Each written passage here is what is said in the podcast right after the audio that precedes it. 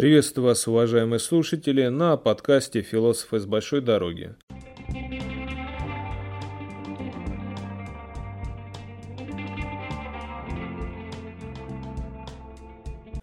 Э, сегодня мне бы захот... хотелось бы с вами поговорить о мифах и заблуждениях э, в науке, о науке, так как вообще сейчас на повестке дня наука часто упоминается в связи с поправками просветительской деятельности, и что отрадно понимать э, ученые все-таки задумались над тем, что если ты не занимаешься политикой, то политика займется тобой, и э, быть вне политики, особенно в России, все-таки невозможно.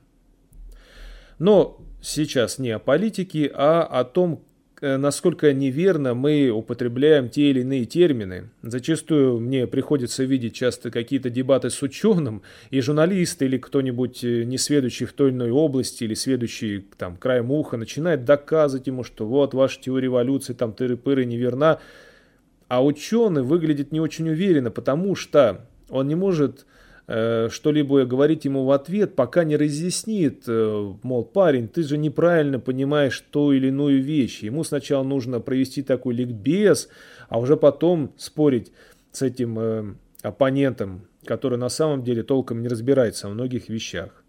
И вообще, говоря о науке, многие из нас употребляют такие фразы, как «ученые скрывают», «это всего лишь теория», «ученые доказали, что…» даже британские ученые. При этом мы можем с трудом разбираться в том, что же сами и критикуем. Увы, от тяги к сенсациям, лженаучным высказываниям, фальсификациям не застрахованы даже сами ученые, и может быть он, например, достаточно большим специалистом в одной области и при этом верить в откровенную чушь в другой. К тому же еще одна проблема заключается в том, что мы начинаем критиковать ту или иную вещь, неправильно интерпретирует данные. Вот давайте как раз с определений и начнем.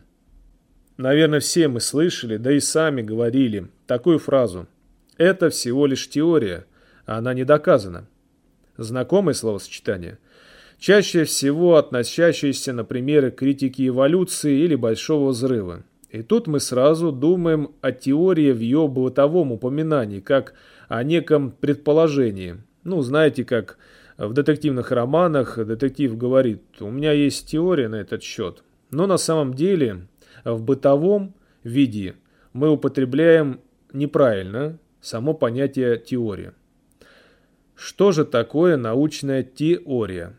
Это система идей, которая уже включает в себя подтверждение, практический опыт. В ней достаточно экспериментальных данных, чтобы описывать, к примеру, атомное строение веществ, эволюцию, происхождение жизни и многое другое. А вот если экспериментальных данных недостаточно, то тогда мы имеем дело с гипотезой, которая выдвигает для объяснения какое-либо ну, предположение, так скажем, немножко неправильно будет звучать, но тем не менее, и оно требует подтверждения. Ну и уместно здесь сказать э, о факте. Что же такое факт? Факт – это высказывание, которое содержит эмпирическое, то есть подтвержденное на опыте, знание. Факты составляют собой научное писание, которое является теорией. Что же такое тогда закон и теория по отношению друг к другу? Закон – это форма, частный случай теории. С помощью математики закон описывает то, каким образом происходит тот или иной процесс. То есть, таким образом, теория – это нечто требующее доказательств, не, не требующее, прошу прощения, доказательств. Это то, э, в чем этих доказательств уже предостаточно, чтобы сформировать то или иное представление о мире и о явлениях. Ну и следующая фраза. Ученые скрывают – ну, конечно же, часто было такое, что ученые стояли горой подтверждения своих каких-то предположений, и даже целые скандалы были на этот счет, фальсификации. Но опять-таки, если сравнить э, научное сообщество, то тем не менее опровержение тех или иных гипотез или даже теорий происходило достаточно часто, если были накоплены соответствующие знания на этот счет. Например, когда-то лорд Кельвин сказал, что рентген это шарлатанство, а у радио нет будущего, а летать на аппаратах тяжелее воздуха – это абсурд. Он был, кстати, не глупым человеком, он был выдающимся механиком и физиком своего времени. Но, тем не менее, мы же видим, э, доказано было обратно, что возможно летать на тяжелых аппаратах, что есть рентген, которым мы сейчас пользуемся. Никто из ученых это не скрыл, э, никакие масоны не устраивали свои заговоры против рентгеновских излучений. Но чаще всего, когда о заговорах ученых говорят и об их косности, то как раз-таки это больше перенос своей собственной косности, особенно в среде таких вот альтернативных ученых, альтернативных академиков, которые умудряются там вплоть до фальсификации черепов коровы сделать для того, чтобы доказать, что, дескать, там были инопланетяне на Земле или какой-то там другой вид человека. Просто еще в России, да, кстати, не только в России, очень популярные э, на центральных каналах всевозможные лжеученые передачи, лженаучные передачи с их э, такими дешевенькими лозунгами ученые скрывают. Как правило, под видом экспертов. Там выступают либо неудачливые ученые, либо и вовсе актеры, о чем, кстати, говорилось неоднократно. Ну и еще одна интересная вещь, это у нас недостающее звено не найдено. Про это, наверное, тоже слышали, это такой очень расхожий миф. Это даже, наверное, самый популярный миф. Вытекающий, кстати, из-за слабой подготовки в нашей школьной программы, в частности, устаревших сведениях. Термин «недостающее звено» был предложен знаменитым Эрнстом Гекелем, который предположил, что между человеком и его предком древней обезьяны должно существовать существо, пятикантроп, остатки которого тогда еще не были найдены. На самом деле нельзя говорить о каком-то отдельном существе. Эволюция – это непрерывный и длительный процесс. То есть между человекообразным приматом и современным человеком около 10 миллионов лет, а значит этих звеньев было очень, очень много. И постепенно их открывали палеонтологи в течение ста лет, и образовалась целая цепочка. И проблема не в том, что звенья нет, а в том, чтобы их э, э, классифицировать на данный момент. Этих подтверждений набралось очень много. Здесь я, например, приведу полную родословную, вернее, полную, конечно, не приведу, а вкратце вот выдержка из книг Александра Маркова, Александра Соколова, Дробышевского.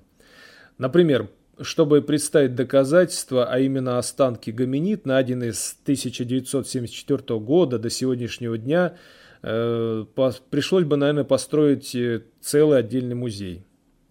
Э, по этому поводу редактор портала антропогенез.ру объясняет это так. Поэтому специалист обязательно должен уточнить недостающее звено между кем и кем – между обезьяной и человеком, ну это слишком расплывчато, на эту роль годится любой из астралопитеков. Между человеком разумным и пятикантропом, Homo erectus, тогда это э, Homo heidelbergis, живший 500 тысяч лет назад. Между Homo erectus и астралопитеком это Homo habilis, человек умелый, живший 2 миллиона лет назад. Между четвероногим и двуногим это ардипитек, 4,5 миллиона лет назад. Общий предок человека шимпанзе-гориллы – это Накалипитек, живший 10 миллионов лет назад. Общий предок крупных человекообразных обезьян, ну это проконсул, который жил более 15 миллионов лет назад. Может быть общий предок всех приматов? Но тогда это Пургаториус, вообще конец мелового периода и так далее, и так далее. Ресурсов, пищи, половых партнеров на всех не хватает. Возникает конкуренция, возникает естественный отбор. То есть более удачливые, более успешные выживают, дают потомство, а кому не повезло, кто не приспособился, они гибнут от болезней, от хищников, от голода. И таким образом вид постепенно меняется и возникают новые формы животных, растений. Вот, собственно, идея Дарвина. А вот доцент кафедры антропологии биофака Станислав Дробышевский комментирует это следующим образом – Утверждение, что недостающее звено не найдено, превратилось в заблуждение примерно в 70-е годы, когда накопились материалы по всем основным стадиям человеческой эволюции. В конце 20-го, начале 21 века с описанием группы ранних астрелопитеков проблема недостающих звеньев окончательно потеряла актуальность. В настоящее время находят уже не недостающие звенья, а промежутки между промежуточными звеньями. Находок так много, что именно их многочисленность становится проблемой для антропологов, поскольку оперировать столь большим материалом уже трудно. Сегодня продолжает находить новые виды ископаемых гоминид. К примеру, только в 2010 году были открыты несколько видов еще один расхожий миф о том, что мозг работает только на 10%, есть мужской и женский мозг, а интеллект зависит от размеров мозга.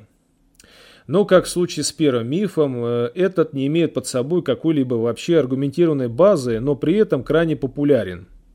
Известный нейробиолог Барри Гордон называет его смехотворной ошибкой, так как мы используем все части мозга, и они все практически активны. В результате сканирования мозга, ПЭТ и ФМРТ можно наблюдать работу живого мозга. Наблюдение показывает, что даже во время сна в мозге присутствует активность. Полное отключение тех или иных участков мозга могут возникать только вследствие каких-то травм или патологий. К тому же у мозга есть такая интересная особенность. Его клетки, которые не используются, вырождаются. Если бы 90% нашего мозга не работало, то привело бы это к вырождению. Что касается мужского и женского мозга, то это аргумент используют обычно шовинисты, как среди мужчин, так и среди женщин. На самом деле никаких различий между мозгом мужчины, женщины, белых, черных, красных, голубых не существует. Забудьте вообще об этих предрассудках. Есть только человеческий мозг. Он у всех одинаков. Ну, если речь не идет о каких-то патологиях. Ну а что касается размера мозга, то здесь э, вспомню знаменитую фразу «Если бы все зависело от размера мозга, то самыми умными на планете у нас были бы кто? Слоны и киты». К примеру, мозг Эйнштейна или Тургенева, ну, по сведениям некоторым, были меньше среднего стандарта, это не мешало им быть гениями. Кстати, об этом хорошо написано в книге Митио Каку «Будущее мозга». Очень рекомендую к прочтению. Ну, еще один миф научный, что на самом деле история постоянно переписывается. История не наука. И невероятная древность каких-то там отдельных народностей, например. Это мнение стало популярным в массовой культуре, как раз среди альтернативщиков. И, например, если говорить о э, российской культуре, то связано, конечно же, с большой долей пропаганды в советских учебниках исторических, и поэтому население просто перестало верить э, ну, в то, что печатается в учебниках, так как э, пропаганда на пропаганде была. Вот, собственно говоря, отсюда и, и растут ноги у многих таких вот альтернативных взглядов, теорий заговоров.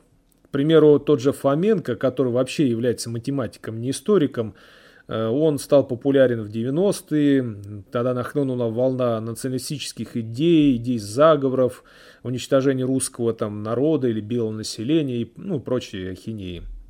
Начнем с того, что история – это наука со своими методами, своей терминологией, эмпирической базой. Другой разговор, что в ней большое количество псевдоученых. Ярким примером популярной исторической фальсификации, например, является Велесова книга «Славянские руны» и близкое родство славян с индийцами. Я лично читал Велесову книгу, уже тогда у меня как-то это вызвало скептическое отношение, а позже, когда я уже увлекся историей славянства, славянского язычества, я понял, что это фальсификация чистой воды. Поклонники вот этой книжонки утверждают, что она написана до кириллическим письмом, но на табличках мы видим ту же самую кириллицу, но только деформированную. Некоторые буквы и вовсе выглядят так, как написанные в веке 15 и они еще и подвешены к линии, как принято в индийском письме, и никто из европейских народов этим не пользовался. А почему новгородские волхвы не используют христианскую письменность? Но еще и применять типичные для богослужения выражения «камни вопиют», «земля, текущая молоко и медом» и прочим, что как-то не очень это вяжется с невероятно древним язычеством. К тому же, содержание Вересовой книги довольно примитивно и вообще никак не похоже на древний миф, эпос или летопись. Настоящие вот индийские, иранские, славянские, германские, да любые тексты – это гимны, изречения, рассказы о множестве событий имен богов, людей, мест, подробностей. Язык этой книги невероятно эклектичен. В нем используются украинские, восточнославянские слова, внешне похожие на русские, но непривычные для слуха. В общем, говорить о мифах в исторической науке можно прямо-таки отдельным выпуском. В ней, наверное, даже больше тех мифов, чем э, мифов о происхождении человека. Да, объект изучения историков специфичен, но препарирует его с помощью научного метода. И, разумеется, никто не собирается верить всему, что написано там, в летописях или в других исторических источниках. То есть историки понимают, что там, скорее всего, правда может быть смешана с вымыслом. И вот задача как раз историка отделить одно от другого. И с этой целью уже в течение столетий формировалась, существует целая область исторической науки, которая называется источниковедение. Вот такой известный археолог Лев Клейн, он описывает э, в книге «Археологические источники» то, каким процедурам подвергается любой документ, который попал к историкам в руки. То есть будь то, опять же, летопись там, или любой другой текст. А, то есть, во-первых, прежде всего проводится экспертиза его подлинности. То есть мы должны убедиться, что это вообще не подделка. То есть этот документ относится к той эпохе, ну, к которой его предлагают отнести. И тут начинают работать специалисты по шрифтам, по почерку, по материалам, по печатям. Много любопытных примеров такого рода приводит историк Константин Осмолов. Ну, простейший пример. То есть если некоторый текст написан в царской России, то там должны присутствовать яти и другие буквы э, нашего алфавита, которые перестали употребляться после 17 года, после реформы правописания. Значит, а такая пресловутая Велесова книга, которую кто-то относит к IX веку, якобы, она написана на деревянных дощечках. Это странно, потому что следовало бы ожидать бересты. Здесь уже как бы вот разобрались самые популярные мифы, они были, есть и будут, э, поэтому здесь вот одно пожелание лично мое, не надо делать из себя идиотов. Есть официальная наука, она может ошибаться, она не всегда права, но она развивается, она постепенно отказывается от старых каких-то представлений. Если бы этого не было, если бы ученые скрывали, то мы с вами жили бы, наверное, в представлении, в лучшем случае, э, классической механики Ньютона, там, я не знаю, или каких-нибудь там примитивных каких-нибудь воззрений. Но, тем не менее, у нас есть и квантовая физика, у нас есть невероятный скачок науки на сегодняшний день, поэтому, говоря там о том, что ученые скрывают, или что там теория Дарвина неверна, вы просто ну, ставите себя в такое некрасивое положение. В общем, не будьте идиотами. На этом я прощаюсь с вами. Всего вам хорошего. Ниже я оставлю ссылки на интересные публикации и видео по данной теме. Пока.